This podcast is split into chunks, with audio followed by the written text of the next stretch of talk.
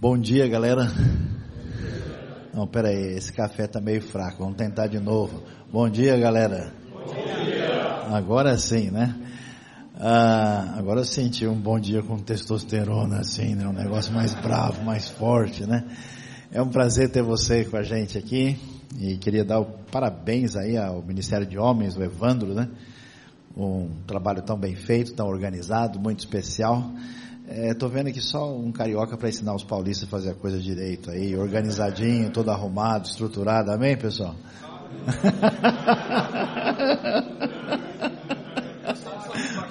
pois é, nós vamos orar sobre isso depois, né?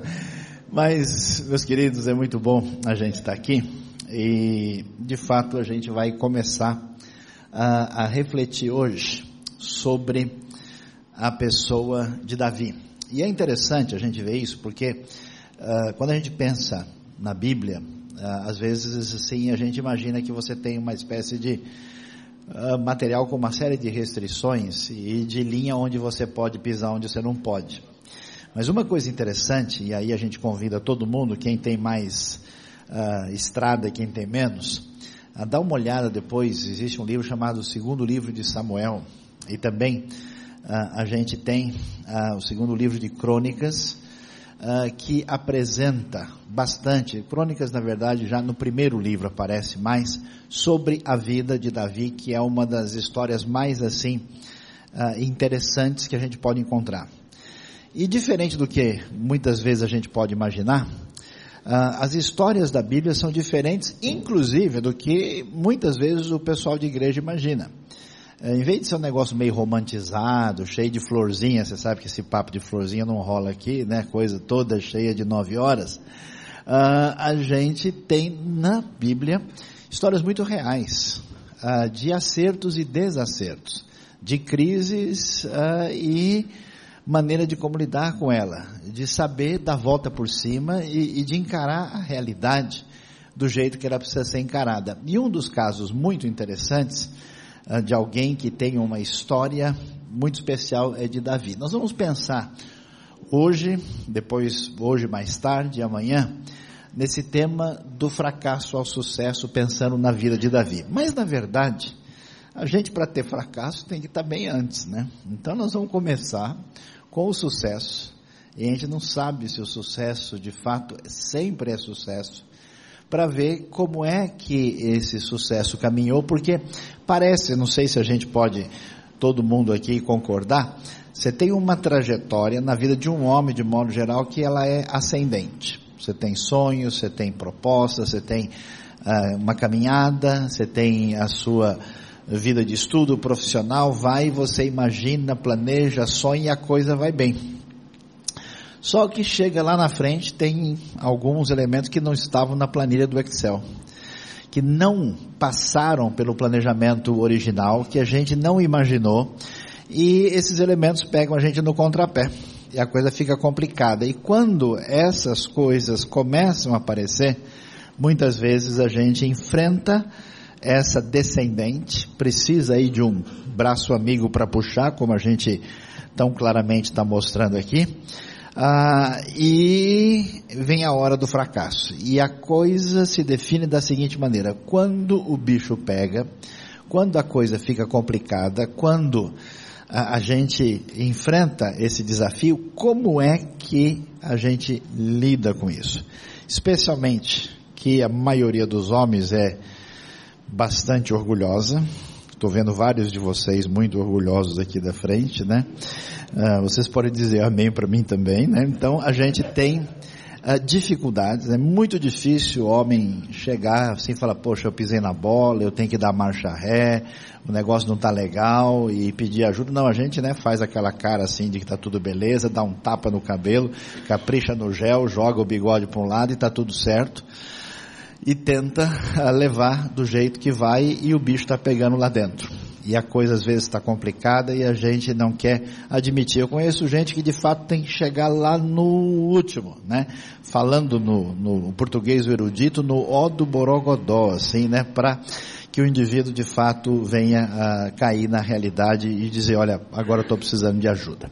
Então vamos pensar um pouquinho sobre Davi e vamos ver algumas coisas interessantes sobre Davi que aparece aí, inclusive com sonoplastia especial para vocês. O que, que acontece? Davi é o cara. Davi foi rei há três mil anos atrás. A trajetória dele chama atenção e, e veja bem, não estou falando aqui nesse momento em papo de religião. É um lance objetivo mesmo, uma questão de olhar como é que esse cara entra num cenário e começa a fazer um trabalho que eu diria hoje que seria um trabalho tanto no nível político como corporativo. Davi pega um pessoal que era uh, um grupo de tribos de Israel que não se entendia. Na verdade, o pessoal era tão diferente que até tinha sotaque diferente. Um falava s e o outro falava sh. Vocês já viram isso em algum lugar. Né? Um falava castanha, outro falava castanha. Um falava cibolete, outro falava chibolete. Né? É, então o pessoal tinha diferença de sotaque, tinha diferença de costume. Um achava que era melhor que o outro, também não sei se já viram isso em algum lugar, né? As tribos se desentendiam. No sul, o pessoal de Judá achava que era dono do pedaço e não queria que ninguém viesse ajudar. Né? Ah, no norte, o pessoal Efraim e Manassés se achava o máximo. Então, era um lance complicado. E botar esse pessoal para caminhar junto era um desafio. Eu acho interessante porque o Saul, que foi o rei antes de Davi, ele não conseguiu fazer isso. Ele fez de tudo tal para caminhar, mas estava claro que tinha uma galera que falava: Saul, não, nós não queremos. Ele nunca conseguiu juntar o pessoal. O Davi, sabe como é que é? Tem aquele lance, né, que hoje o pessoal resolveu chamar de inteligência emocional. O cara conseguia entrar no esquema, alinhando aqui, alinhando lá, assim como uma pessoa que trabalha às vezes na área de vendas, que trabalha na área que ele tem que coordenar uma série de situações e se ele não tiver tolerância, se ele não tiver jogo de cintura, se ele não souber pisar no freio, se ele não acelerar na hora certa e se ele não for direito, derrapa na curva e o bicho pega. Davi consegue uma unidade nacional que nunca ninguém tinha conseguido. Ele conseguiu juntar o, vamos dizer assim, falando o português mais erudito, injuntável, né? E aí, ele tem a vitória especial na sua trajetória pessoal. Depois, Davi pegou um momento complicado na história, porque ah, Israel, no tempo dele, para sobreviver, tinha uns inimigos que eram muito fortes. E assim, eles eram fortes porque eles tinham armamento superior. Na época de Davi, quando ele assume o reinado, a tecnologia de Israel ela era 1.0. Eles usavam somente arma de bronze. Está confirmado pela pesquisa. E os filisteus, que eram um pessoal que tinha vindo das ilhas do mar Mediterrâneo, tinha ocupado a região, os caras tinham armas já de ferro, de tecnologia superior. Então, a batalha era desigual, ninguém podia com os caras. Por isso que você vai ver que Saul morre, o rei anterior, numa batalha, batalha do Monte Gilboa, numa guerra, até hoje você pode ver a região como é que está lá, e tem a cidade onde uh, Saul e o filho Jonatas tiveram os seus corpos pendurados, e os filisteus exibiram lá a sua cabeça pela vitória. Davi vai ter que fazer um esquema de espionagem Davi vai fazer um esquema de conseguir entrar no, nesse mundo filisteu, né? Igual alguns que trabalham em certas empresas assim, que tem que fazer um bem bolado para tentar descobrir como é que funciona a concorrência. Amém, irmãos? Quem foi abençoado aí, levante a mão, né? Davi consegue vencer os inimigos mais complicados da história. A batalha contra o gigante Golias, que a gente viu ali naquela, na, no início, é, é, é só um capítulo de uma ah, de todo um trabalho estratégico muito mais difícil. Ele então traz para Israel a tecnologia do ferro e ele vai fazer um lance estratégico fundamental. Impressionante. O pessoal era dividido, não sabia muito bem como é que ia alinhar essa situação e Davi não sabia o que fazer. Complicado. No início ele começou o reinado dele e ele começou reinando na parte sul da região da onde ele veio. E ele começou numa cidade chamada Hebron. Ele ficou lá cerca de sete anos. Aí o que acontece? Ele, como é que ele vai fazer? Se ele deixa o reino lá embaixo, a galera de cima do norte vai chiar fala, tá vendo? O cara tá puxando a sardinha para a brasa dele, ou tá puxando a, a ovelha, né, para a churrasqueira dele, traduzindo aí para a linguagem mais nossa e dele também, né? Esse negócio não vai dar certo. Mas se ele tenta fazer, sabe aquela média que não dá certo, que o cara tenta ser legal e não consegue disfarçar direito, e o sorriso é amarelo defunto e o negócio não rola? Se ele tenta fazer um outro esquema de fazer a capital lá no norte, para fazer, aí o pessoal, pô, o cara daqui agora tá lá, que negócio é esse? Então Davi vai fazer um lance muito interessante. Ele vai conquistar uma cidade no meio do caminho. Uma cidade especial, uma cidade alta, que era importante no mundo antigo por causa da defesa. Uma cidade que tinha água, porque sem água ninguém vive. E que estava numa posição estratégica e ele não pega essa cidade nem da galera do norte nem do sul. Ele conquista mediante batalha, conforme o relato de 2 Samuel, uh, capítulo 5 ele conquista Jerusalém e torna Jerusalém a capital. E aí o que é que Davi vai conseguir fazer? Eu fico imaginando, eu não sei, é, acho que a galera aqui já sentiu isso, que chama-se adrenalina do sucesso, né? Você faz um negócio, deu certo, o cara fechou um negócio hoje que vai rolar aquela comissão, o sujeito conseguiu abrir um mercado novo, abriu uma nova clientela, deu certo hoje, o negócio com o chefe rolou legal, a parceria vai, a pessoa nem dorme de novo, né? nem, nem, nem, consegue dormir direito, né? fica lá assistindo, é a vigésima vez que ele vê a repetição do gol, ele está lá vendo porque a adrenalina no baixa, o cara não dorme. Eu fico imaginando, né, já que, que Davi não tinha o ESPN, nem o Sport TV, né, como é que a coisa funcionava na cabeça de um rapaz, a gente vai, vai um pouquinho da trajetória dele, que vai de vento em popa, vai de sucesso em sucesso. Ele vai conseguindo fazer o que ninguém consegue. E nessa uh, uh, batalha uh, e trajetória de lutas, Davi vai conseguir ampliar o território da nação. Hoje você sabe que existe o Estado de Israel. O Estado de Israel hoje é, é 20% do que foi na época de Davi. Você ter uma ideia do tamanho do negócio. Ele amplia o território da nação, ele consegue vencer todos os inimigos.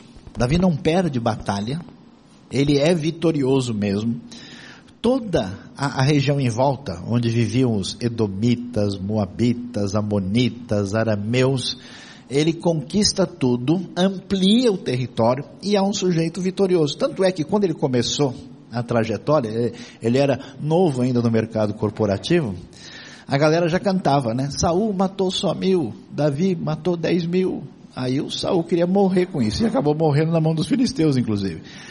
Então Davi é o cara. Ele vence os inimigos de Israel e com essa vitória ele consegue ampliar tudo, estabelecer aí um novo terreno e a partir daí Salomão vai ser o filhinho de papai.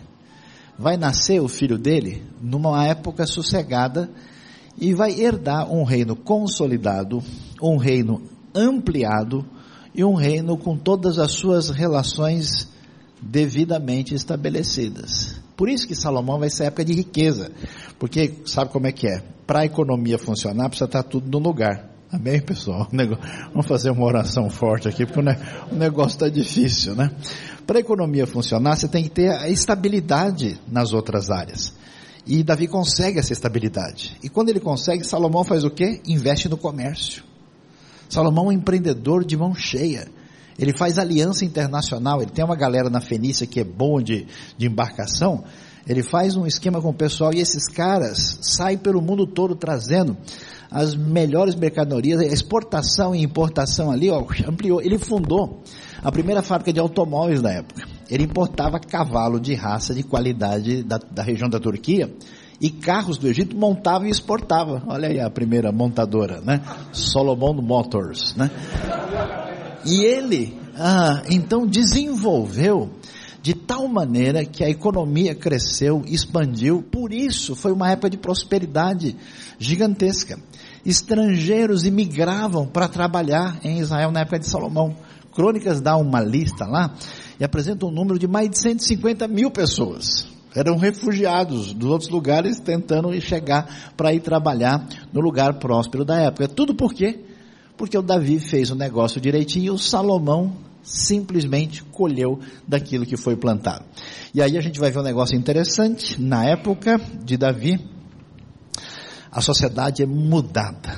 Israel antigamente é só um lugar onde tem pastorzinhos com suas cabrinhas e as suas ovelhas, uma sociedade pastoril que aos poucos vai aprendendo a plantar, que vai fazendo o seu campo. Agora não, agora tem Jerusalém, agora tem cidade, agora tem estrutura, agora tem um palácio, agora a coisa começa a ficar uma sociedade mais complexa, você vê progresso e desenvolvimento, é uma sociedade mais urbana, uma sociedade organizada, mais militar, inclusive por causa do constante ataque dos inimigos, a gente vai ver interessante como é que o cenário se define. Aí você pode ter uma ideia do que, que é a área de Israel quando eles ocupam a terra, tá vendo?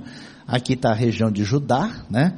Davi vem da parte mais ao sul, aqui você pode ver a cidade de Hebron, onde ele foi rei inicialmente, depois tem Jerusalém, e aí as outras tribos onde estavam e Manassés e a também tribo de Ruben e Gade do lado de cá, assim que eles formaram e conseguir fazer com que esse pessoal se entendesse, tivesse união, abraçasse um projeto comum, que às vezes você vê dois caras discutindo, tem sete opiniões diferentes, né?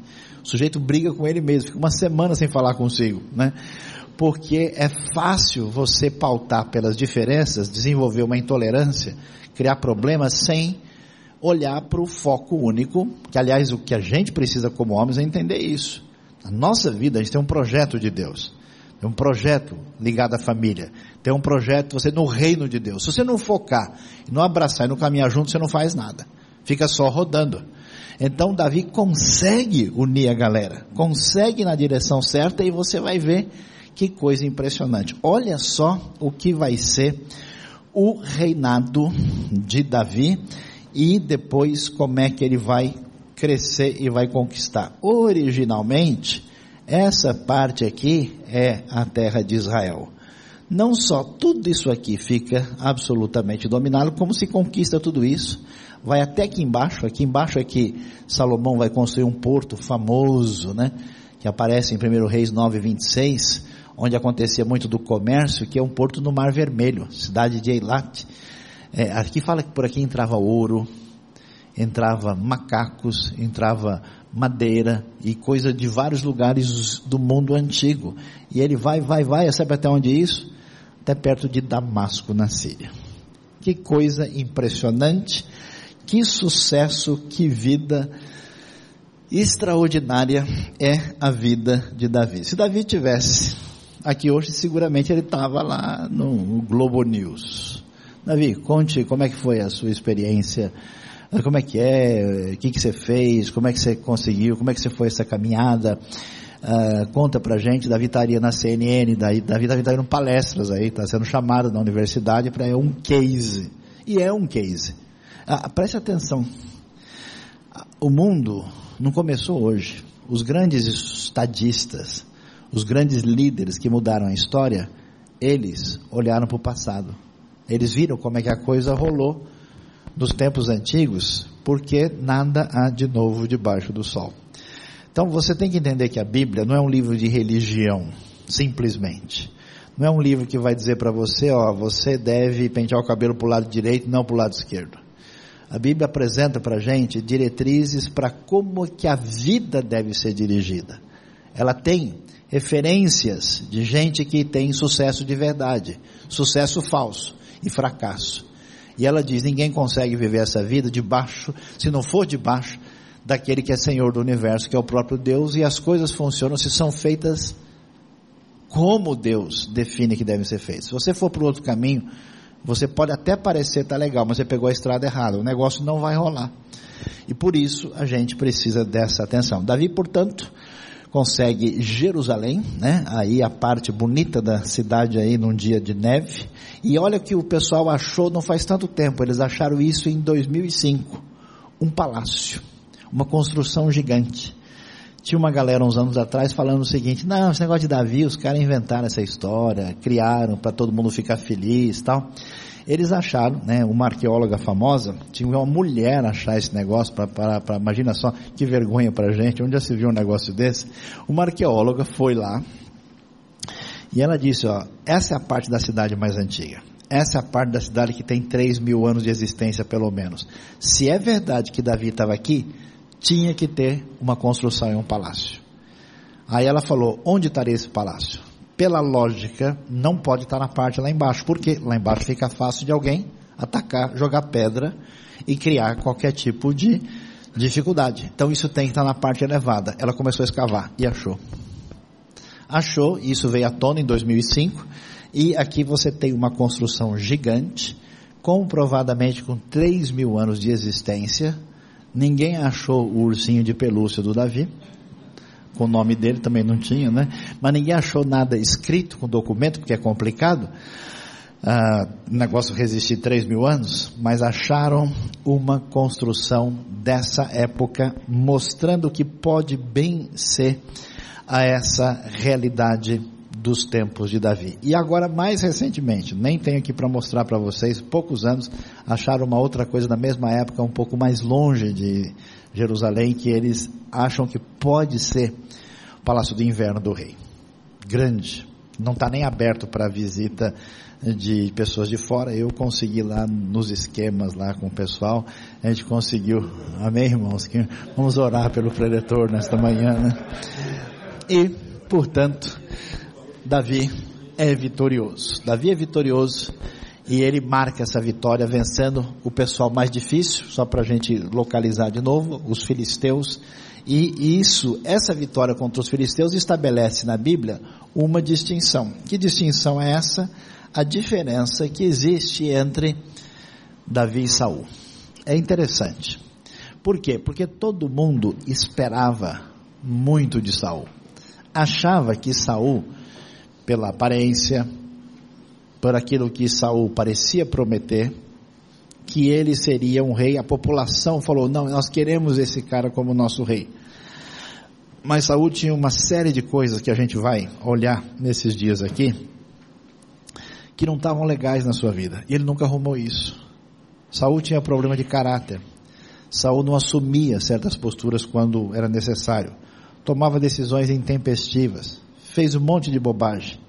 Portanto, Saul não obedeceu a Deus numa batalha famosa contra os amalequitas e rejeitou o que Deus tinha a dizer.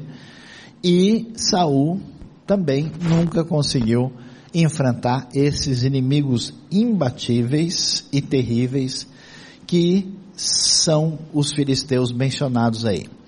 A Bíblia vai mostrar o sucesso de Davi quando Davi vence esses filisteus, filisteus invencíveis e também derrota os amalequitas. O texto faz questão de dizer o seguinte, ó, aquele que ninguém imaginava que poderia ser vencedor, esse foi longe e ele tem sucesso de verdade. E aquele que parecia prometer muita coisa, que parecia ser a esperança de todo mundo, esse não deu certo. E aí a Bíblia nos convida a olhar com atenção coisa que a gente começa a fazer agora de manhã, que elementos aparecem na vida de Davi que mostram que ele estava caminhando na direção de um sucesso real. Eu não sei como é que está a sua vida, não sei se o bicho está pegando, eu não sei se você está deitando e rolando no sucesso, ou se o negócio está meio parado, ou se o negócio está na marcha ré. A gente vai ver como é que isso caminha. Vendo a história de Davi, você pode ver a parte, né?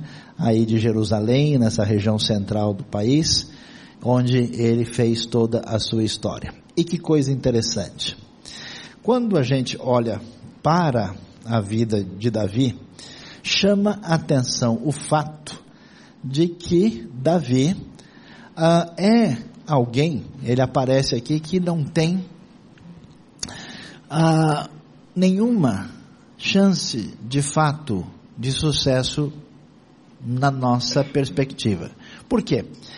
Porque grande parte das pessoas hoje, quando conduzem a sua vida, acham e acreditam a sua caminhada a uma pretensa trajetória anterior e a base que teve na, na vida. Ah, se eu tivesse tido um pai assim, se eu tivesse tido essa ou aquela educação, é, é o discurso do derrotado que fez a coisa que, da maneira indevida e tenta dividir o peso da responsabilidade, não sei com quem está lá atrás. A Bíblia quer dizer para você: seja homem. Davi não ficou chorando e nem ficou olhando atrás. Na verdade, a família dele era uma família comum. A Bíblia vai mostrar para a gente que muita gente que tinha tudo para dar certo foi um fracasso total, como por exemplo Saul. Davi não, Davi vendo uma família simples, comum. Ele é filho de um cara chamado Jessé, que é um belemita, Belém. Belém é uma coisinha de nada, é uma cidadezinha. Ele não nasceu num lugar de destaque. E tem mais. Ele cresceu trabalhando no campo, cuidando de ovelha e cuidando dos rebanhos do seu pai, que aliás estavam numa situação de dificuldade permanente. Davi, algumas vezes, a Bíblia faz questão de mostrar, teve que salvar os animais da boca dos bichos ferozes que atacavam o rebanho. Então, o que, que a gente descobre? Nosso mundo de hoje é um mundo de fantasia, de ilusão, de aparência e de falta de consistência. Não importa o que você faz o que você é, o que importa é como é que você dirige a sua vida. Eu vi um dia desse um programa sobre um cara que vende amendoim no Rio de Janeiro. O cara põe terno e gravata. O cara é o melhor vendedor de amendoim do mundo. Ele faturava assim, tipo, entre 5 e 10 mil reais por mês. Ele chegou a ser chamado para dar palestra no mundo corporativo, por quê? Porque, como diz Provérbios, você viu alguém que é bom no que faz, um dia ele chega na presença do rei. Então, em vez de você ficar chorando, lamoriando, dizendo, ah, ah se, eu, se eu falasse mais uma língua, se eu tivesse tido isso, se eu tivesse não sei o quê, Davi não teve nada que pudesse impulsionar. Ele teve um crescimento de vida, onde ele aprendeu algumas coisas vitais que não pode faltar na vida da gente se a gente quiser caminhar na direção do sucesso. E é interessante a gente ver isso, porque, né? Ele vem de uma família lá atrás, de um casamento meio suspeito, onde tinha uma moça que tinha ficado viúva, que era estrangeira, que chegou em Israel, todo mundo olhou feio para ela. Essa mulher tem, deu zica na vida dela, perdoe-me aqui a, a expressão, né? Deu tudo errado, ela, já enterrou até o marido, o sogro dela morreu, o cunhado também, aí tem, um, tem uma cabeça de jumento enterrada no quintal da casa dela, não é possível. E ela vem e ela casa com um sujeito chamado Boaz, o pessoal fica meio assim, e aí ela dá origem a uma família, né? se alguém fosse olhar a vida de Davi e falar, esse cara nem é israelita direito, ele tem uma mistura moabita lá de longe, e ele tem Obed, Jessé, e se ele fosse filho único, que estudou em escola particular, numa escola especial, não, ele cresceu no meio da criançada, no meio da bagunça. E se ele fosse o mais velho, aí sim ele ter futuro. Ele é o primogênito, tem direito especial na herança, tem a predileção do pai, vai dar tudo certo, Davi, que nada. Davi, olha lá, ele tem Eliabe, Abinadab, Samá, Natanael, Radai, Ozen, Zeruia, Davi e depois Abigail. Lá atrás. O negócio era tão complicado que quando Deus falou para Samuel, vai lá e unge o rapaz, e o pai mandou trazer os filhos, acabou, e o Samuel falou, não tem mais ninguém, o pai nem lembrou do Davi, era para o Davi buscar fazer cura interior, buscar fazer terapia, oh, meu pai não lembrou de mim, oh.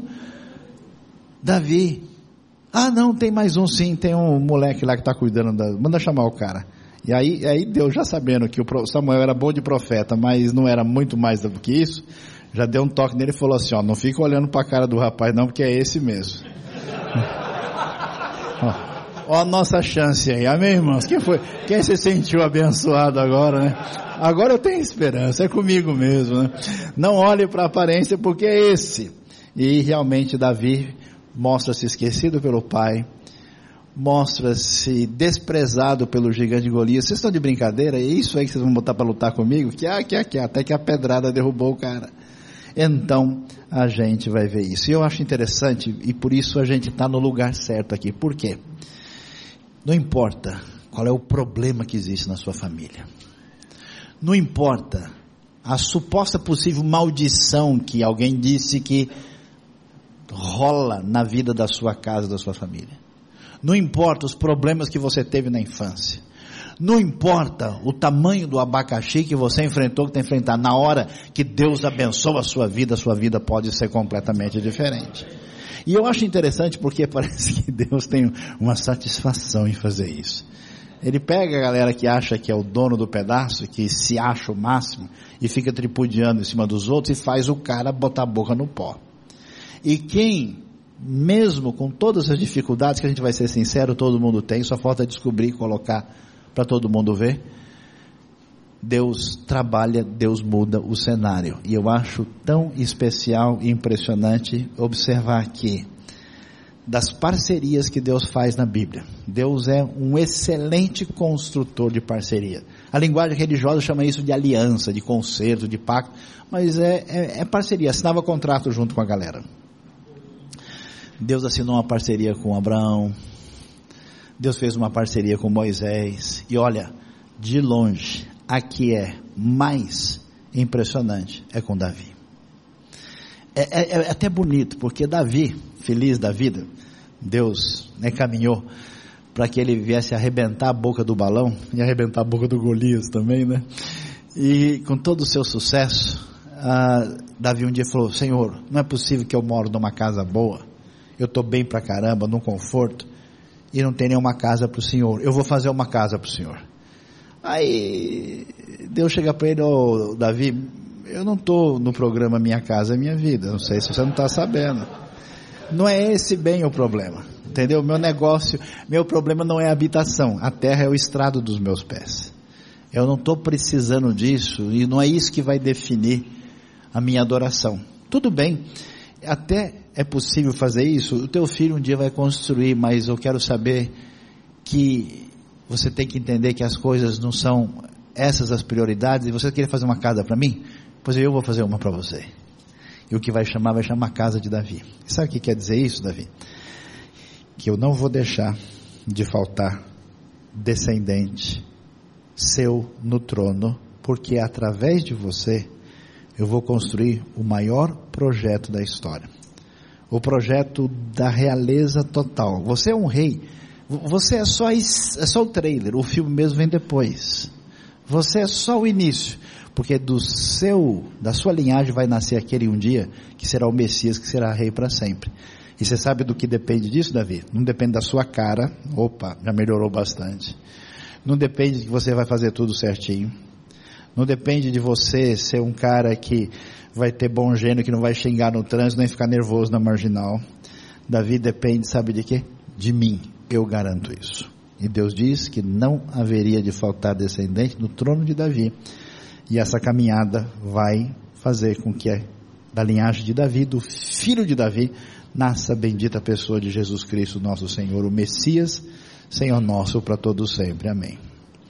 Por isso, é interessante descobrir essas coisas e ver que Davi, de fato, só pelo que a gente conhece da trajetória do sucesso, Davi como político, como estrategista, como dono do Israel Enterprises do passado. E o seu sucesso, a sua trajetória, a sua vida, vamos ver o que, que tem de diferente na vida de Davi que precisa fazer parte da nossa vida. Vamos dar uma olhada? Vamos ver o que, que a gente pode descobrir aí. Como é que é o sucesso de Davi? Quais são os segredos desse sucesso? O que, que ele aprendeu de Deus que eu espero hoje de manhã que a gente possa aprender na nossa vida. Vamos caminhar por aqui, a gente vai ter esse momento e depois a gente abre um espaço depois da nossa oração final para vocês fazerem perguntas, considerações e interagirem sobre isso. Veja lá o que, que a gente descobre quando lê a Bíblia, 1 Samuel 18. Quando os soldados voltavam para casa, depois que Davi matou o filisteu, as mulheres saíram de todas as cidades de Israel ao encontro do rei Saul, com cânticos e danças, com tamborins, com músicas alegres e instrumentos de três cordas. Ao lado brasileiro da Bíblia, tá vendo? Tamborins, danças, alegria total. As mulheres dançavam e cantavam. Saul matou milhares e Davi dezenas de milhares. Eu não sei Preste bem atenção em que medida você é refém de elogio. Em que medida, quando alguém enche a sua bola, vamos falar a verdade aqui, você se derrete todo. Você sabe que é necessário a gente ter maturidade na vida, no sentido de que você ouviu uma coisa boa a seu respeito, você nem sobe muito nem desce muito. Alguém criticou? Meu, não fica com cara comprida, reaja numa boa. É possível que você tenha errado. Você fez bem, o pessoal encheu a bola, põe o pé no freio. Não vá se achando. Esse é um caminho de buraco. Eu fico imaginando, porque na época Davi é muito novo. Você sabe o que é lidar com sucesso quando você é novo? É doideira. É pegar o carro de Fórmula 1 a 300 por hora depois de ter aprendido no Fiat 147. Poxa, peraí, deixa eu tomar um copo d'água depois dessa aqui. É complicado.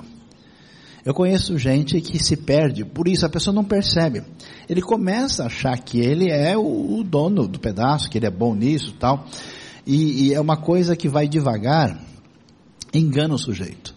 Então, Davi aprendeu a lidar com o sucesso repentino. O rei é o rei. O rei manda e desmanda, manda matar. De repente tem uma galera lá na rua gritando o seu nome e dizendo que você é dez vezes melhor que o rei. Fala a verdade, o que, que você, o que, que você sente numa hora? Eu sou o rei. É claro, né? Não tem dúvida.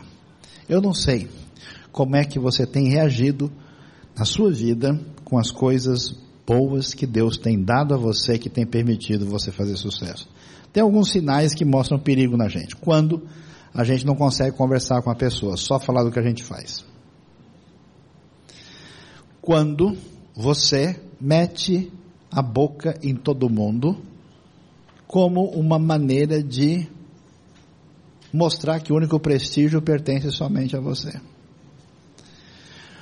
Quando você perde o controle mesmo, aí você fica, conhece aquele cara chato que está todo mundo conversando, e alguém fala, não, porque eu, eu toco violino. Ah, mas eu toco muito melhor, porque eu não sei o que, eu fiz isso, não sei o que.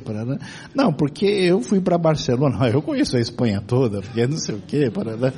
Né? Não, porque eu gostava de jogar uh, lateral direito, eu era artilheiro do meu time na época, aí você fala, pô, o cara dá licença. O cara chega, a pessoa já olha para cima, muda de assunto aí, daí começa a falar, escuta, e aquele remédio para fimose você tem aí?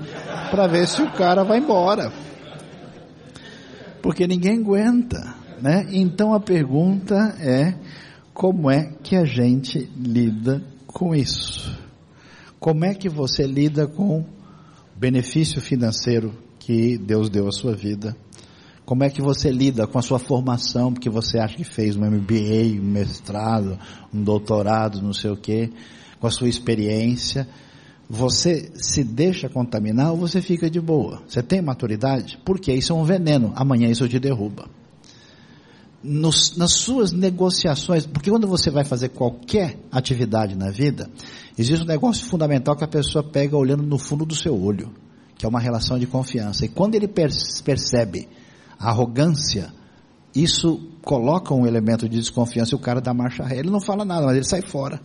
Porque ele percebe, não, aqui nesse, nesse mato não, não sai nada. Por isso, é necessário entender que a caminhada de sucesso de Davi é lidar com o lado positivo que Deus dá na nossa vida e Ele dá pela sua bondade, na sua misericórdia, porque você não está com essa bola toda como você imagina.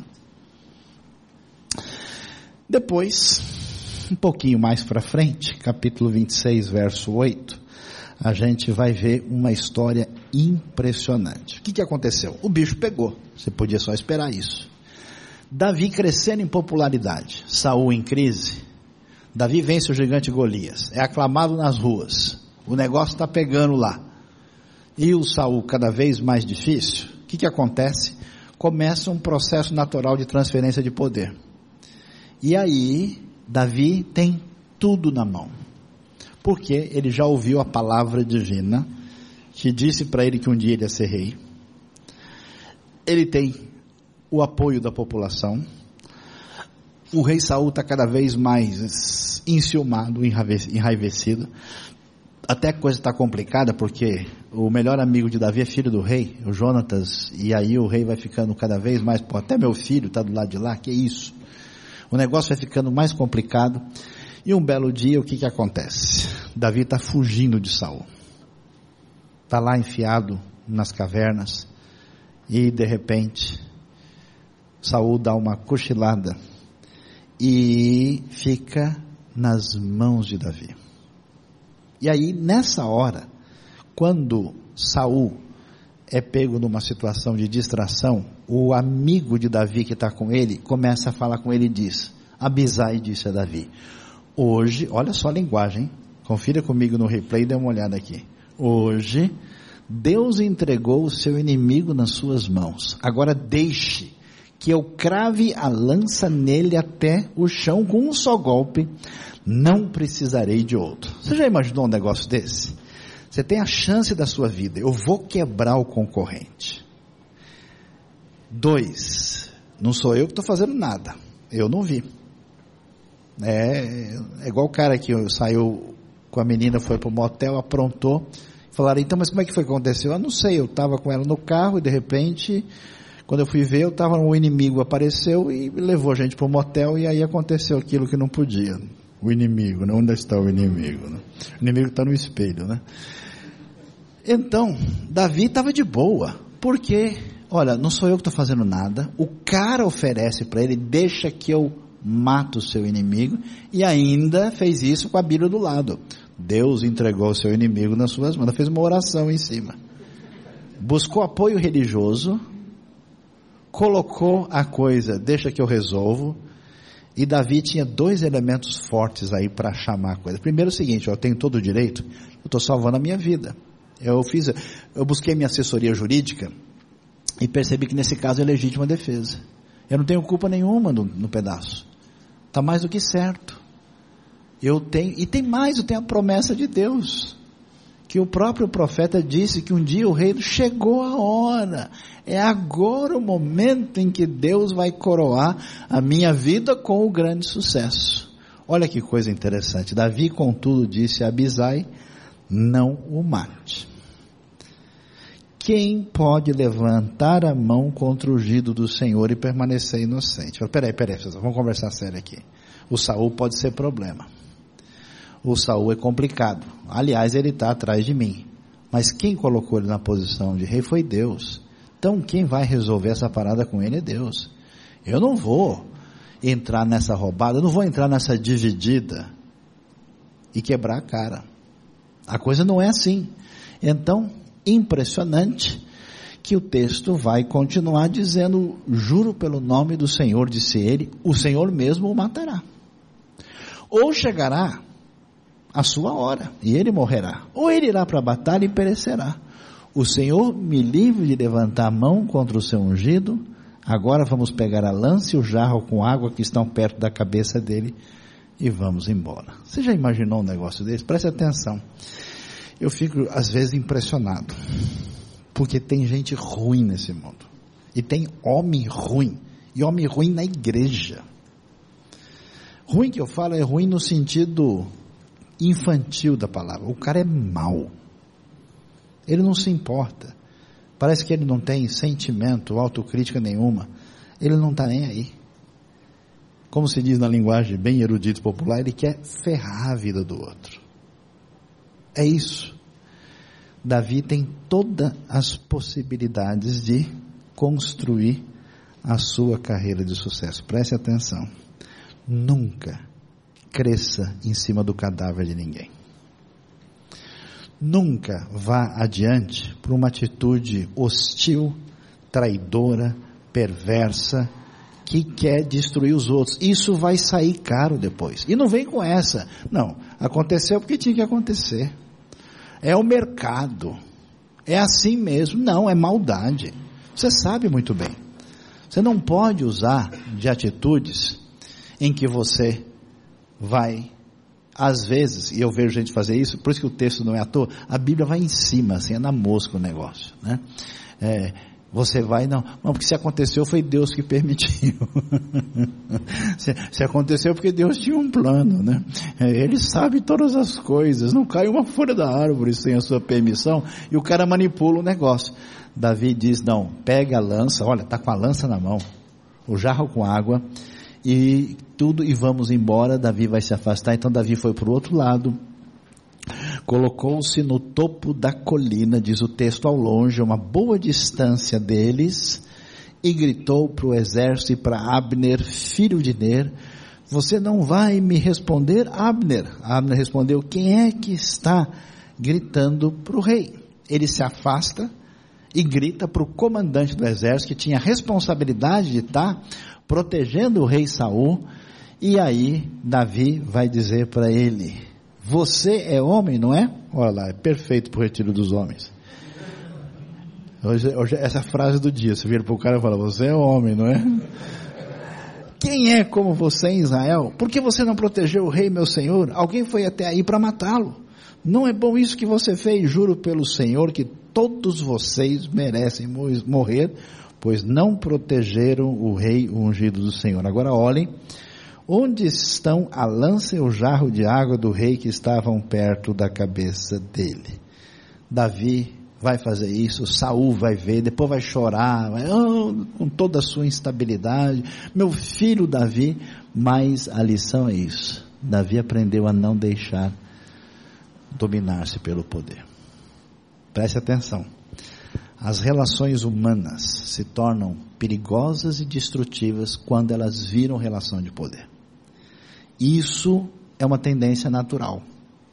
O grande estadista, né, o Thomas Hobbes, na sua obra O Leviatã, dizia que o homem é o lobo do homem. Michel Foucault, grande estudioso da filosofia, dizia que até as nossas palavras são um ato de violência. Que ninguém fala para comunicar nada, fala apenas para dominar o outro. O propósito do discurso é o domínio do outro. Então preste atenção. A relação com a sua família, é de amor, de afeto, de trazer benefício para sua esposa ou para os seus filhos, ou você é o dono do negócio e você faz a coisa andar conforme o seu poder.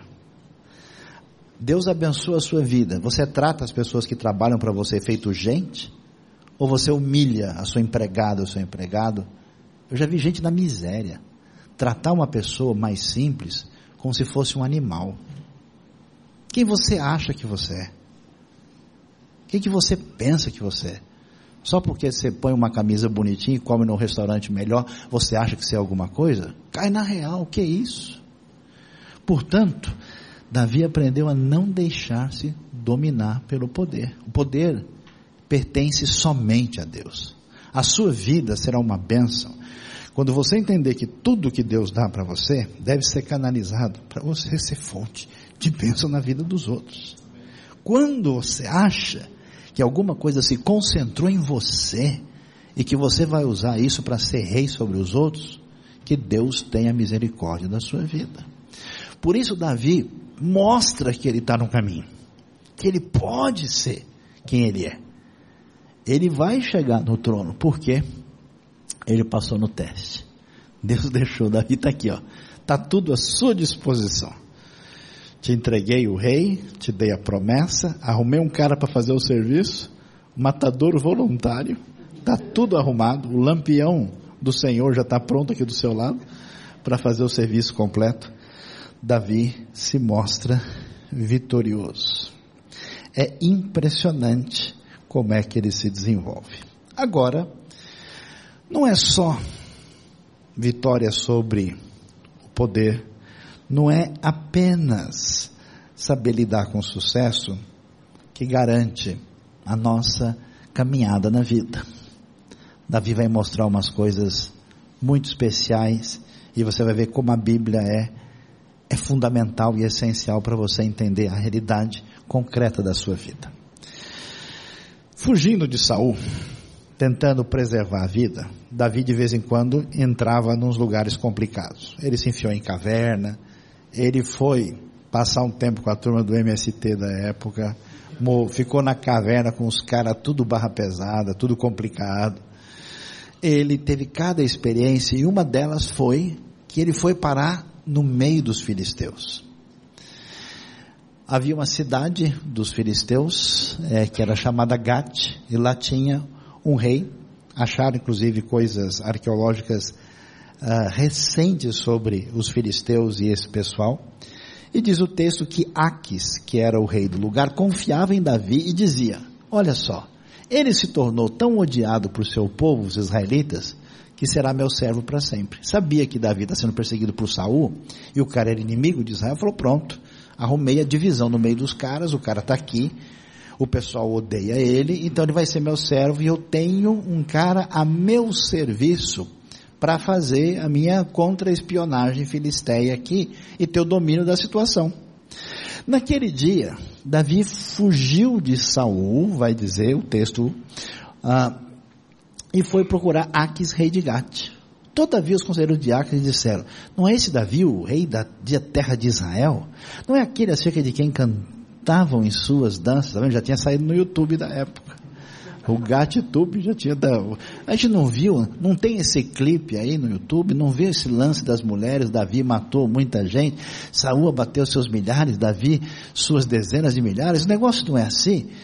Não é assim? Davi levou a sério aquelas palavras e ficou com muito medo de Aques, rei de Gad. Você imagina a situação sua?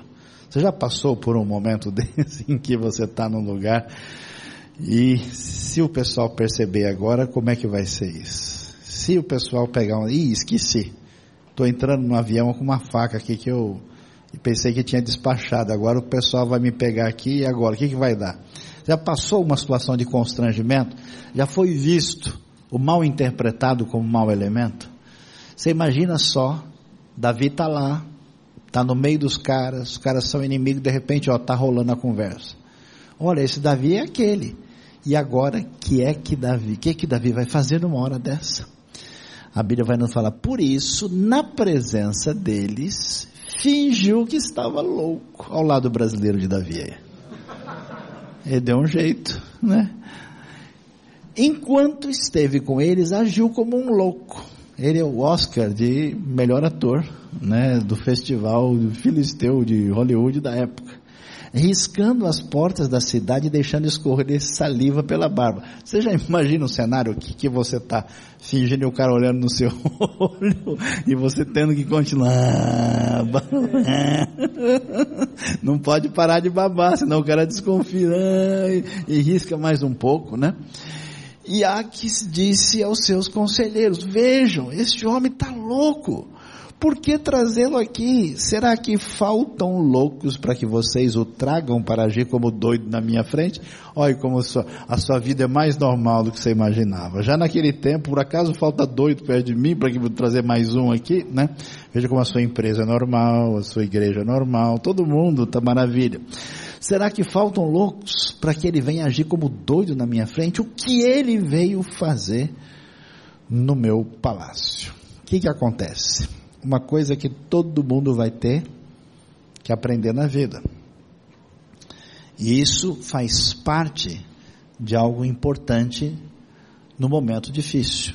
A Bíblia condena tudo que é falsidade, mentira, desonra, mas não agir com astúcia. Por que, que isso é importante?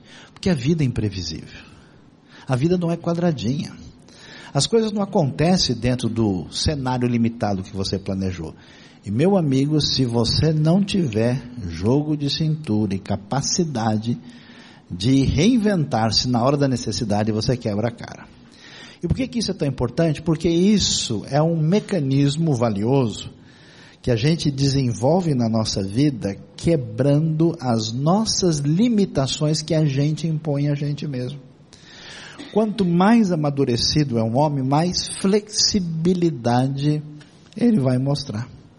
Você tenta fazer um projeto com uma pessoa, você percebe que às vezes o negócio não vai, porque o cara é duro, é travado nas quatro rodas. Só pensa de um jeito. Ele é quadrado, ele aprendeu assim, ele não faz de outro. Se falar, olha, tem que dar meia volta aqui, não, não, ou faz desse jeito ou não faz, ele não faz nunca. O que, que você vai fazer agora que os caras estão olhando para você falando, esse cara é traidor. Eu já ouvi que ele é o guerreiro dos caras que mata filisteu. Vamos matar ele, vamos pegar o rei, está sabendo do negócio? Davi fala, ah, então, deixa eu explicar para vocês, ponto um do meu discurso, Davi não tem tempo para fazer isso. Ah, não tem, dito e feito, agora ou vai ou racha, ou arranca a tampa da caixa, vamos resolver esse negócio. Davi aprendeu a agir com astúcia diante do imprevisível. Isso mostra para gente que uma coisa é ter teoria uma coisa é acontecer, é conhecer estratégia. Uma coisa é saber do quadro lá, outra coisa é jogar dentro do campo. E agora? A jogada planejada foi essa, mas a marcação aqui não deixa passar. Se eu não inventar outra jogada, eu vou perder o jogo. Se eu não realinhar o negócio. Então, você está pensando de um jeito, não está dando certo, é hora de você no bom sentido da palavra, saber dar jeito quando precisa. A língua hebraica tem uma palavra igualzinha do português, chama-se lerristader, que quer dizer dar um jeito. Tem hora que a gente precisa entender que esse tipo de astúcia é fundamental para alguém conseguir caminhar ah, na vida. E é interessante a jornada de Davi na sua sequência. Davi fugiu, 1 Samuel 22, de Gate e foi para a caverna de Adulão. Quer dizer, depois que ele escapou, ele fez lá, ganhou o, o, prêmio do melhor ator do ano e conseguiu escapar, foi para a caverna de Adulão.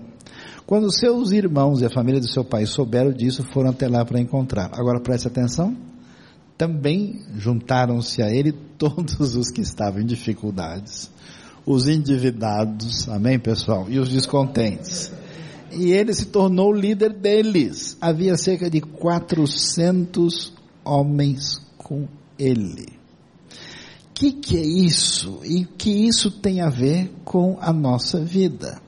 Davi, Davi aprendeu a lidar com o diferente. Desafios muito difíceis. Qual é a medida do seu sucesso? A medida do seu sucesso é como você é capaz de lidar sabiamente com aquilo que não estava previsto. Davi, o que, que você vai ser mesmo? Rei. Ah, é? Você vai governar o povo de Israel no futuro? Ah, como é que a gente aprende? Rei, marca de coroa, tamanho de trono, engomar direitinho, né? Ah, o traje real, pentear o cabelo como o rei é, é isso. Deus tem outros planos. Davi, você quer saber de quem você vai ser rei? Do pessoal do PSTU. A galera do PSOL vai estar lá. Os caras mais detonados, você nem sabe que existem. Uma coisa boa que a gente quer fazer e faz na IBNU é levar uma galera para um projeto missionário. O cara acorda para a vida. Ele descobre um mundo muito além do fogo de chão, que ele não sabia que tinha. Ele descobre uma realidade que às vezes está a 3 quilômetros da casa dele, ele não sabe. Cai na real. Então, Davi, você quer saber? Você imagina é que você dormir com uma galera da pesada, um cara que quem sabe tem uns 3, 4 homicídios, e você na caverna vai deitar e vai virar as costas para o cara. Meu amigo, uma vez eu fui numa feira literária na Alemanha. E eu encontrei um cara que a gente trocou uma ideia. E na volta eu liguei para ele e falou: Não, um alemão que conheceu o Brasil. Disse, não, fica lá em casa, eu queria conhecer você, eu queria conversar, quero te mostrar um pouco minha cidade. Aí eu cheguei e cheguei e naquela primeira noite que eu cheguei, ele não tinha voltado ainda, ele chegaria no dia seguinte. Então de última hora eu tive que achar um lugar para dormir na região de Frankfurt, na Alemanha. Bom, naquela situação de instabilidade, eu achei o que é chamado, né, de abrigo da juventude, Jugendhaus. E foi para um negócio desse. Eu falei, bom, é só uma noite, eu estou aqui tranquilo com as minhas coisas. E arrumei um quarto que tinha quatro pessoas. Que deveria ter quatro pessoas. Peguei, paguei tudo direitinho, fui lá, porque era perto da estação. Quando cheguei, na minha cama tinha um chinês na minha cama. A cama era número um. Eu olhei e falei, mas não é possível, né? Aí eu falei, ô, oh, falei, ô, oh, senhor, desculpa, é aqui mesmo? Aí ele e tal, né? Aí como eu aprendi umas palavrinhas de chinês, eu falei, e aí, Ni Hao Ma, Hao, tudo bem? Ele, oh, quem é você? Eu não escuto chinês faz um ano na minha vida, estou desesperado nessa terra. Eu sabia inglês, já esqueci, e o alemão que eu havia aprendido não consegui, o cara estava desesperado. Aí foi mó barato, troquei uma ideia com ele, né? E aí e eu falei para ele, qual é a sua cama? A minha? Eu não sei, eu achei que era essa, né? Então você deve ter recebido um número aí. Aí ele falou, ah, o meu é dois. Então fica aí, eu durmo aqui, tá bom. E depois foram chegando outros caras, aquela noite, todo o meu dinheiro, todas as minhas coisas, eu dormi com eles ali, né? Dentro. Né? E eu estava ali, né? Orando e vigiando. Orando. A noite toda, né? Em oração. Eu não conheço, cada pessoa veio de um país diferente. Eu vou deixar meu passaporte, minhas coisas. Eu vou deixar, vai que eu, sei lá quem acorda mais cedo, leva a mala errada ou até leva a mala errada de propósito. Eu passei uma noite diferenciada na cidade de Franca. Eu fico imaginando o que é você deitar com 400 caras da pesada de uma caverna. Eu não sei nem se Davi dormiu de noite. Não sei se ele teve. Se fosse eu dormir no fundo da caverna de frente, assim, né? Para qualquer coisa eu estou sintonizado. Pois é. Por que é que Deus faz isso? Deus mostra que a gente precisa lidar com o diferente. Você quer um exercício interessante na sua vida? Vale a pena? Aproxime-se de realidades que você desconhece. Converse com uma pessoa que não tem nada a ver com você, que pensa diferente, só para fazer o exercício de você sair do seu mundo quadradinho, do seu mundo que trava você. É, leia um livro que fala tudo diferente do que você pensa. Coloque-se em xeque, para você não se tornar uma pessoa em si mesmada, porque esse é o seu buraco, a sua desgraça. Eu acho impressionante que a trajetória da bênção de Deus na vida de Davi envolve ficar louco diante do rei filisteu e dormir com 400 bandidos. Amém, irmãos? Quem quer receber a bênção, levante a mão aqui. Vem aqui à frente agora. Portanto, o que, que a gente vai descobrir? O que, que a gente precisa descobrir nessa manhã? Nós precisamos aprender a lidar com o sucesso. Deus abençoou sua vida está legal, seus dons se manifestaram, você caminhou bem, cuidado, não seja refém da sua própria bênção. O povo de Israel fazia bobagem exatamente quando era abençoado. Então, desenvolva a sua humildade. Lidar com o poder. Segurança e confiança só em Deus. Não faça bobagem. Não entre numa roubada. Eu conheço tanta gente querida, gente legal, gente boa, mas porque cresceu o olho desse tamanho, porque achou que ia fazer o negócio da sua vida, porque entrou né, naquela ideia de que, puxa, eu achei que eu ia deitar e rolar agora, abriu mão da sua ética, da sua postura, aprenda a lidar com o poder, porque senão você se complica, você acaba perdendo tudo. Lidar com o imprevisível. Não dá para a gente ter. Eu conheço gente que quando uma coisa sai fora do lugar, ele surta fique em depressão. Levanta, sacode a poeira e dá a volta por cima. Para com isso. Eu não aguento mais, sinceramente. Eu tenho certeza que o nosso país vai se alinhar e que a coisa vai passar e vai melhorar. Ah, você conversa com o pessoal, só tem coisa ruim, dá, sai para lá, jacaré, chega. Só fala. A gente tem condição de, no meio da maior confusão, fazer a diferença. Dá uma olhada para na vida de Daniel dos amigos dele. Daniel, Galera, como é que estão vocês? Rapaz, os inimigos chegaram, destruíram tudo. Guerra, acabaram com a cidade, acabaram com a nossa casa, quebraram tudo, destruíram Jerusalém, queimaram o templo, arrebentaram vocês. Fomos presos. Pô, mas logo agora, vocês têm 20 anos de idade, na flor da vida. Se Deus existisse, como é que ele ia deixar vocês passarem por isso? E aí, Daniel? Pois é, agora estamos sendo levados, viramos escravo. Eu era fina flor, classe alta na minha cidade, agora estou como escravo na Babilônia. E aí, Daniel, o que, que, você vai fazer? Vai fazer agora? Acho que eu vou cantar aquela música, vou chorar, desculpe, mas eu... Daniel, surgiu um concurso na Babilônia. A galera vai chegar diante do rei, e ele vai fazer pergunta para ver saber quem é que conhece das coisas. Terminou o vestibular, acabou o concurso? Daniel e os amigos dele lá na frente do rei, porque não havia ninguém que nem eles. Pare de chorar, pare de ser negativo, se vire, faça alguma coisa, aprenda a lidar com a crise com uma atitude astuta, criativa, mesmo que ela seja engraçada, mas para com essa uh, lamúria desnecessária. E lide com o diferente. Dependência de Deus e sabedoria. Deus vai colocar cada pepino na sua mão de repente você ganhou um companheiro de quarto abençoadíssimo aqui no Retiro.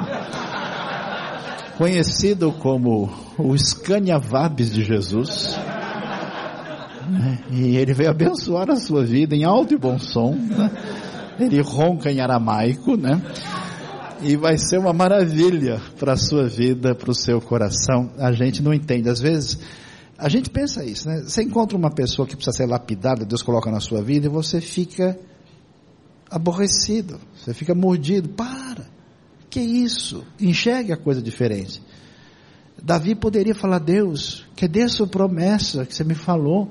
Agora eu estou aí fugindo, enfiando em caverna, obrigado a fazer um negócio desse. Agora estou com esses caras aqui. Quando a polícia chegar, todo mundo for preso, eu vou junto. Deus sabe o que faz, inclusive com os momentos difíceis na nossa vida. Deus abençoe a nossa vida e abençoe o nosso coração nessa manhã. Amém?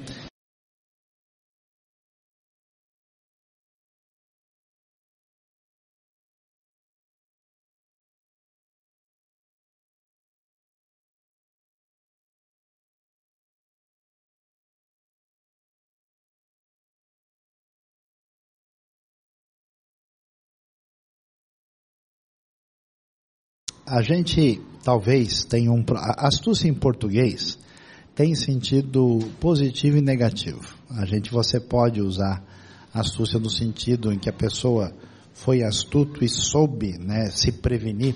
Por exemplo, o ladrão veio me pegar, mas o sujeito foi astuto e escapou em tempo. E você tem astúcia no sentido negativo de alguém que planeja uma coisa, tenta fazer algo de maneira indevida. O que, o que é necessário é a gente entender a necessidade de usar uma criatividade adequada para resolver situações imprevisíveis e complicadas. Porque uh, quando a gente não entende que Deus tem princípios e acaba não entendendo esse princípio e se limita a uma leitura inadequada de certas referências bíblicas, a gente se atrapalha. Foi o problema do legalismo. Né? Quando Jesus chega, por exemplo, para os religiosos do seu tempo, fala: o, o homem foi, o sábado foi criado por causa do homem, não o homem por causa do sábado. Vocês não estão entendendo a importância e o valor do sábado. Vocês mudaram as coisas na direção equivocada. Por exemplo, o apóstolo Paulo está em Atos e é levado para ser ah, julgado diante do sinédrio. E ele sabe, como a sua experiência, que lá tem fariseus e saduceus. E o pessoal quer fritá-lo, porque eles estão bravos com essa nova coisa chamada o caminho, essa nova fé que vem surgindo entendendo Jesus como o Messias. Aí o que, que ele diz? Pessoal, eu estou sendo julgado aqui por causa da ressurreição dos mortos. E é verdade. Mas assim, não é simplesmente essa questão. Mas Paulo age, você quer dizer o quê? Com astúcia, com criatividade, uh, de uma maneira em que ele sabe que ele vai dividir o tribunal que está querendo matá-lo. Aí quando o pessoal falou, peraí, o negócio da ressurreição, ressurreição é a famosa briga entre fariseus e seduceus. Então, na hora, falou, não, pode ser que ele teve uma visão mesmo, não, pode ser que um anjo falou com ele. E aí o pessoal entra numa polvorosa e Paulo escapa da situação. Então, é uma coisa, nesses termos, é que não envolve um negócio que seja mentira, ou má fé, ou má intenção, ou o propósito de prejudicar e fazer alguma coisa contra alguém, mas é, é a atitude criativa e necessária que você precisa diante da vida uh, para evitar um mal maior. Às vezes eu vejo pessoa que precisava tomar uma atitude diante de uma situação necessária que até salvar ou ajudar sua própria família, a pessoa é tão travada que em vez de ele tomar uma atitude adequada, ele acaba fazendo uma bobagem maior. que mais? Uma segunda pergunta.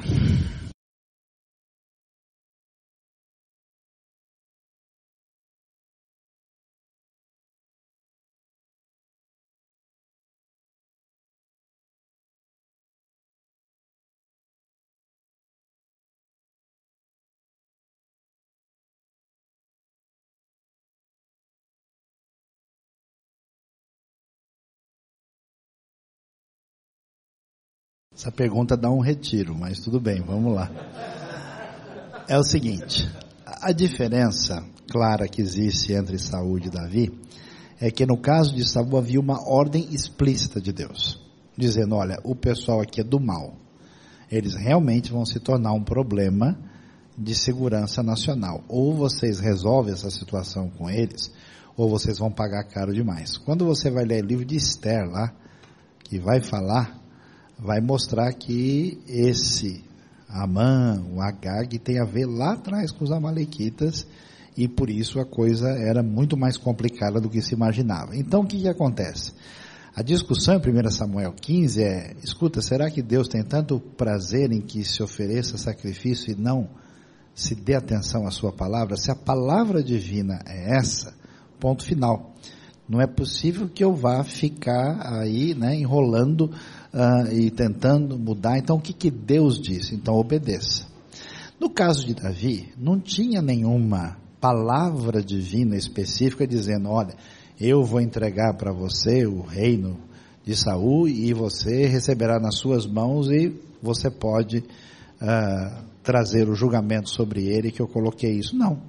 Estava claro que um dia, por isso que Davi diz, olha, o que Deus disse é que um dia eu sou, mas nunca falou que eu vou tirar o reino de Saul. Uma coisa é eu ser rei, outra coisa é tirar o reino de Saul. Então, o que, que a gente tem que ver? Se a gente estudar a Bíblia direito e interpretá-la adequadamente, a gente vai ter uma série de princípios para a vida que estão determinados na Escritura. Isso resolve uma boa parte das nossas questões e problemas. Por exemplo, a Bíblia diz que a gente não deve uh, se endividar. Se a pessoa tem um olho maior e ele tenta prever um futuro que ele não tem condições de antecipar e entra num caminho perigoso e lá na frente deu errado, é que ele, ele passou por um princípio que não é um princípio que deve ser desconsiderado. Ah, agora, em relação à nossa decisão da vida, quando não existe um princípio direto envolvido, a coisa é complicada. Deus não nos dá a resposta. A gente vai ter que tomar decisões. E essas decisões são feitas em cima de somatórias adequadas de tudo que está envolvido. Quer ver o caso interessante, que vale a pena? O livro de Esther. O livro de Esther, a Bíblia mostra como a situação do povo está na mão da moça que entendia de creme de cabelo, creme para mão, que sabia se embelezar só. Ela ganhou um concurso de modelo. E chegou lá, e aí quando ela falou, bom, eu vou lá falar com o rei. Se ela diz o quê? Está amarrado, queima ele, em nome de Jesus. Não, ela diz, eu vou, se eu perecer, pereci. Então Deus não nos livra, porque uma atitude covarde na vida é não tomar decisão. A gente tem que encarar a realidade. E a realidade é imprevisível. Nós não temos o domínio e você tem que ter coragem de dar um passo para frente. Se você não está transgredindo nenhum princípio, não está fazendo nenhuma bobagem, e você tem a sua trajetória adiante, você deve dar o passo para frente. Até isso envolve questão pessoal, intuição do seu coração, aquilo que está envolvido, desde que você não ultrapasse, você deve construir a sua trajetória corajosamente. O que não pode alguém é chegar e falar: Bom, eu sabia que o senhor é muito exigente, e o que o senhor pega duro, então eu peguei o meu talento e guardei aqui, está aqui ele de volta. Isso que não pode. Então a vida é construída. Quando Deus criou o homem à sua imagem e semelhança, um aspecto importante é que ele cria um homem criativo. E nós temos a responsabilidade de fazer diferença nesse mundo. Então é mais complicado não fazer nada do que arriscar-se e errar. Se a gente errar, a gente acerta de novo.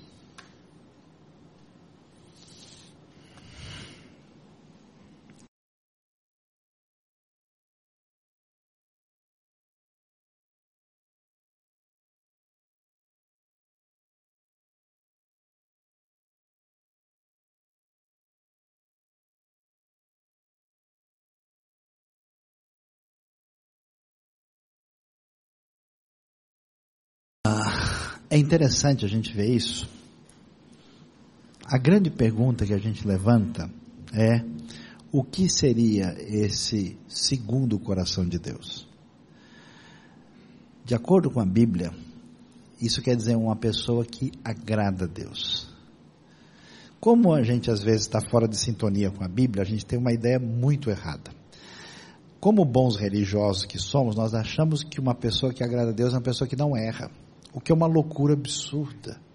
Todos nós tropeçamos em muitas coisas. Vocês veem mulher de biquíni e pensam que não deve.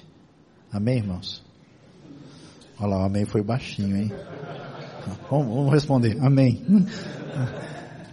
A gente fica com inveja dos outros. A gente fica com raiva de quem nos prejudica. A gente tem uma série de problemas ah, que acontece na nossa vida, que às vezes na intenção, no coração ou na prática a gente faz bobagem. As pessoas apenas mascaram isso, talvez os homens mais, que, mais do que todo mundo ainda. Então o problema não é quem se sujou, o problema é quem é que se lava, quem é que se limpa isso. O que é legal em Davi é descobrir que quando o bicho pegou, ele deu marcha ré. Davi sentiu fundo. Davi chorou de verdade. Davi disse: Deus, olha, eu estou sentindo mesmo. Então, ele é homem suficiente para perceber e sentir a sua fragilidade, dar marcha ré e saber uh, se limpar da situação. As duas vezes que Davi pisa na bola, a gente vai falar mais tarde, que ele se envolve com a mulher de Urias e faz tudo que ele fez de errado, adultério seguido de assassinato. E a outra vez, quando ele achava que ele era o dono do pedaço e quis se sentir o dono do exército mais poderoso do mundo, nas duas vezes, Davi é conduzido a reconhecimento, perdão, e ele é restaurado diante de Deus. Então, todo mundo faz bobagem, só que alguns que são alcançados pela graça de Deus reconhecem, se arrependem, se entristecem e realinham e é tão diferente. É igual uma criança, né? Pisa na bola. Quando ela percebe que o pai ou a mãe perdoaram e recebe ela e no colo e dá aquele abraço gostoso, e às vezes abraço com choro, é outra coisa. Então, pessoa que é segundo o coração de Deus é gente que faz isso. Mas se você continua durão, se acha o máximo, não dá marcha ré e não fala, pisei na bola, preciso de ajuda, está enrolado. Então, esse é o caminho de Davi.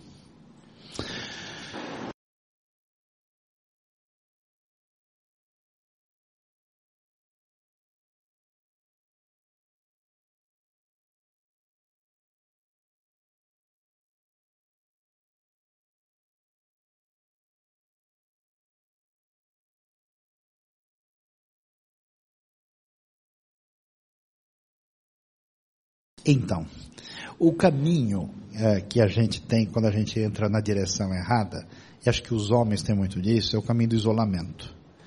Porque assim, eu não vou entregar ouro para o bandido. A minha vida quem cuida sou eu. E aí a pessoa vai se fechando e é difícil, né? Você abrir, pô, estou precisando de, um, de uma força aqui, eu vou revelar minhas dificuldades, eu vou revelar meus problemas. Então, o lance interessante é a gente perceber que não só a gente precisa de Deus, como a gente precisa do outro. Por isso que o lance de igreja é importante. Porque o lance de igreja nos chama para essa. Na verdade, a igreja não é um lugar. Na né, igreja é, é o companheirismo das pessoas. O, o, o, cristianismo primeiro, quando ele nasce, como é que ele chama a outra pessoa? De irmão. Quer dizer, ele busca uma proximidade. Então, quer dizer, se eu estou num ambiente onde o negócio está difícil e eu posso ter a mão de alguém me ajudando, pô, isso é muito precioso e muito, muito fundamental e essencial. E a gente vai ver, Deus abençoou na vida de Davi, eh, quando ele vai se desenvolver, ele tem a gente que a, a serve. É, é impressionante, ele é rei, ele é dono de tudo, mas ele tem um profeta. Tem dois caras que trabalham para ele. Um chama-se Natan e o outro chama Gad. E esses caras, quando o Davi pisa na bola, faz a pior bobagem, Deus manda o Natan, vai lá e fala com ele. Você imagina você ser rei, e o cara chega lá e fala, ó, vim falar com o senhor, e falou, olha, Davi, eu vou contar uma história para você, ó. Tem um cara que era assim, assim, assim, e Davi, ah, esse cara merece morrer. Pô, esse cara é você. Você pisou na bola legal, você fez a maior bobagem na sua vida. Aí era para o Davi falar, você está pensando o quê, cara? Eu sou rei. Você vai morrer agora mesmo. Natan corria esse risco. Mas ele foi lá e o Davi falou: tem razão, eu, eu deixei a coisa passar do ponto, eu fiz bobagem. A Bíblia nunca vai estar numa situação de falar que as pessoas estão erradas só para bater nelas. O Filho de Deus não vem condenar ninguém. A ideia é, quando a gente percebe que a coisa complicou, é que você precisa de ajuda. Ajuda para ser perdoado, restaurado e mudado. É como ir no hospital, é para sarar. E aí o lance é gente boa que Deus coloca no caminho para solidariedade puxar a gente. É isso mesmo, tá joia? Nada, grande prazer. Beleza. Obrigado aí pela essa.